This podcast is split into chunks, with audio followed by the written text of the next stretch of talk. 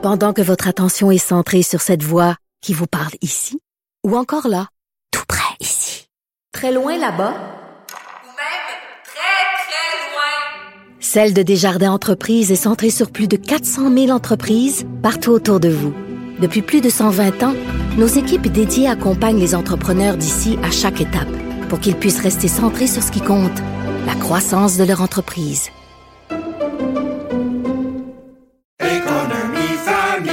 Ici Ricardo. Et Émilie, marchand d'IGA. On a envie de vous inspirer à bien manger. À moins de 5 la portion. Suffit de repérer les produits valeurs sûres et de les cuisiner avec une de nos recettes. Les valeurs sûres, c'est bien pensé, hein? Bien sûr! Détails sur IGA.net. Cube Radio. Cube Radio. En direct à LCN. 7h27, Mario Dumont que l'on retrouve comme tous les soirs et Jean-Marc Léger qui joue à nous ce soir. Bonsoir Jean-Marc et bonsoir, Mario. Bonsoir. Euh, Jean-Marc, ce sondage, c'est toujours intéressant de voir ça, comment ça va la politique au Québec. Vous l'aviez observé depuis euh, quelques mois déjà, là, la fatigue peut-être, ça pèse lourd euh, pour la CAQ de François Legault. On sent qu'il y a, euh, ça se traduit par des résultats, mais la grande surprise, ça vient des conservateurs. Oui, c'était inévitable la descente de François Legault et de la CAQ. Vous savez, il a été extrêmement populaire pendant deux ans de temps. Là, c'est un peu plus difficile aujourd'hui. Voyez les résultats à travers le Québec. 41% pour la CAQ sont encore dominants. Mais ce qui arrive, c'est que le Parti conservateur, le troisième, à 14% est en nette montée, Pierre. Il était à 5% en décembre, 9% en janvier et maintenant à 14% Fait qu'il y a vraiment un mouvement dans l'opinion publique à huit mois des élections. Et même deuxième, là, Mario, si on regarde euh, l'électorat francophone. Si on enlève les, les non-francophones de Montréal, effectivement, il devient le deuxième parti, devient d'une certaine façon l'une des seules menaces vraiment euh, à François Legault. La liste des bonnes nouvelles est très, très longue pour Éric Duhem. Euh, c'est le seul parti qui est en croissance, c'est le seul parti qui est euh, croissance rapide, bien sentie. Euh, c'est le seul parti dont le chef, là, comme meilleur premier ministre aussi, euh, il passe deuxième, donc devant tous les autres, devant Mme Anglade, devant Gabriel Nadeau-Dubois. c'est le seul parti pour lequel il y a une espèce d'optimisme. On demande même qui va gagner. Les gens pensent qu'Éric Duhem va gagner, va devenir le premier ministre du Québec. Donc, c'est une, c'est une longue liste de bonnes nouvelles. Et puis, je dirais, l'autre bonne nouvelle, c'est comme il y a du momentum, on devine, je veux pas anticiper sur le travail de Jean-Marc, je vais le laisser faire son prochain sondage, mais on peut anticiper que c'est une montée là, qui, qui va se poursuivre. Là. La nouvelle d'aujourd'hui va générer de nouveaux appuis et c'est une montée qui risque de se poursuivre. Mais en même temps aussi, est-ce que c'est pas circonstanciel? C'est la pandémie qui a fait la popularité du Parti conservateur et d'Éric Duhem. Euh, euh, Jean-Marc? Oui, parce que le Parti conservateur du Québec, c'est le parti d'un seul combat actuellement, là, contre les restrictions sanitaires. Fait donc, forcément, c'est une difficulté. Puis c'est aussi le parti d'un seul homme. Là. Qui d'autre? Euh, il y a une candidate dans Marie-Victorin, mais c'est hmm. tout. Hein? Donc, forcément, il va falloir qu'il qu qu prenne la place et qu'il explique. Mon père, Pierre, disait en politique, euh, quand on devient fort, on devient vulnérable. À partir de maintenant, la cible, c'est Éric Duhem pour les quatre autres partis politiques. Mais Mario, ce qui est surprenant aussi, c'est euh, les trois autres formations qui sont à l'Assemblée nationale Comment se fait-il, comment on peut expliquer cette situation qu'ils n'ont pas tiré leur épingle du jeu de cette pandémie? Ouais, mais ni, ni sur le sujet de la pandémie, ni sur les autres sujets. Écoute, ça va se gratter la tête, là. Québec solidaire qui pensait qu'avec Gabriel Nadeau-Dubois, on avait un nouvel élan.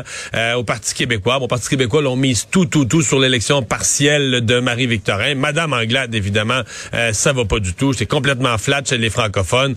Donc, pour les trois autres partis, là, c'est, loin d'être drôle. Bon, euh, vont certainement miser sur le fait qu'à partir de maintenant, on va poser un peu plus de questions. Exemple, à partir du moment où on pense qu'Éric Duhem pourrait être premier ministre, ce matin, je l'ai reçu, puis j'ai été dur un peu, mais on joue avec des vies humaines. Qu'est-ce qu'il aurait fait, par exemple, lui, fin décembre, qu'est-ce qu'il aurait fait s'il avait été placé devant euh, une montée des cas, les hôpitaux qui sont susceptibles de déborder?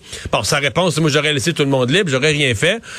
Euh, à mon avis, là, s'il y avait une sixième, s'il se retrouve dans une élection où il est susceptible de gagner l'élection, de gouverner, il va devoir donner des réponses un peu plus complètes que, ça. On, sait tous que c'est pas vrai. C'est pas vrai qu'il serait premier ministre, qu'il regarderait les hôpitaux se remplir, le monde plus, plus capable de soigner le monde, puis qu'il ferait rien. On sait que c'est faux. Il donne une réponse qui, à l'heure actuelle, plaît à un électorat qui en aura le bol des mesures sanitaires, qui veut entendre parler de liberté.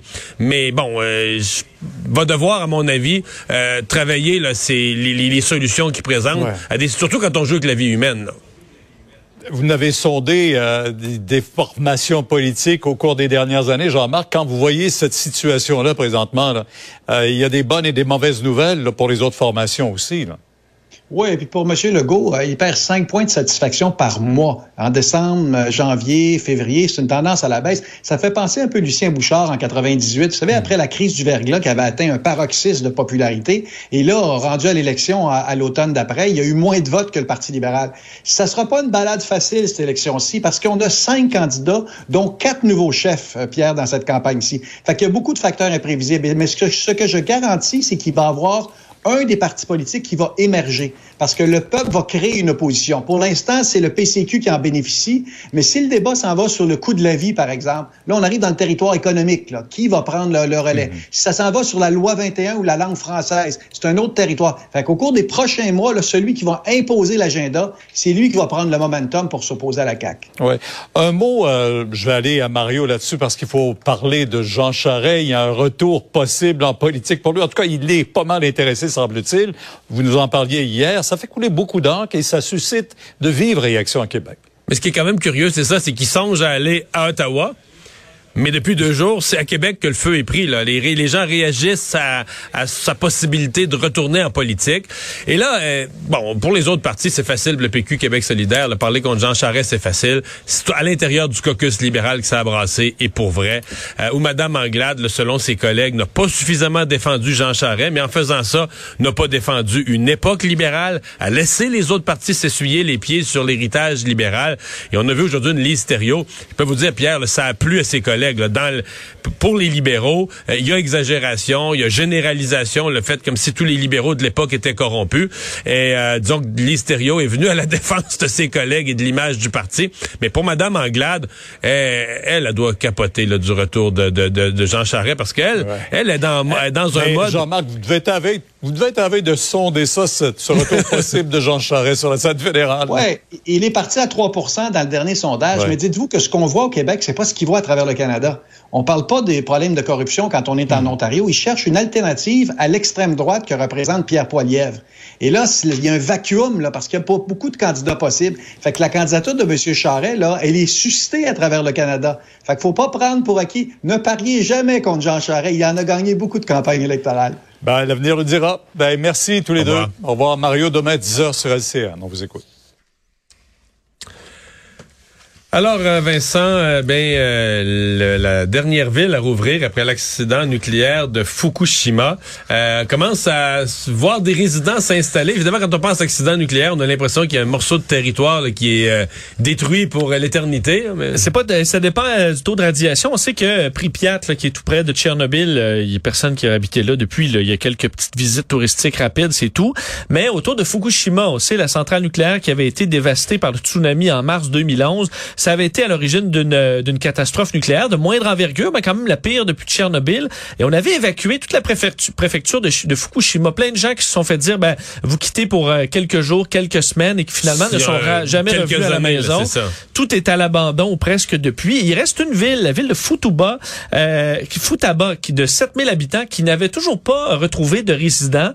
Euh, et là, ça recommence. Euh, au mois de janvier, on avait laissé certains résidents retourner à leur maison, des gens qui pouvaient déjà y retourner pour faire de l'entretien, pour s'assurer que bon qu'il n'y ait pas de dommages. Mais là, on, on mesure les radiations Ouais, carrément. un suivi qui était très serré au fil des années. Non, on savait les Japonais sont, Ouais, sont assez rigoureux là, sur les... Et là, il y a assez de temps s'est écoulé, plus de 10 ans, qui permettent de dire ben, le niveau est sécuritaire pour y retourner.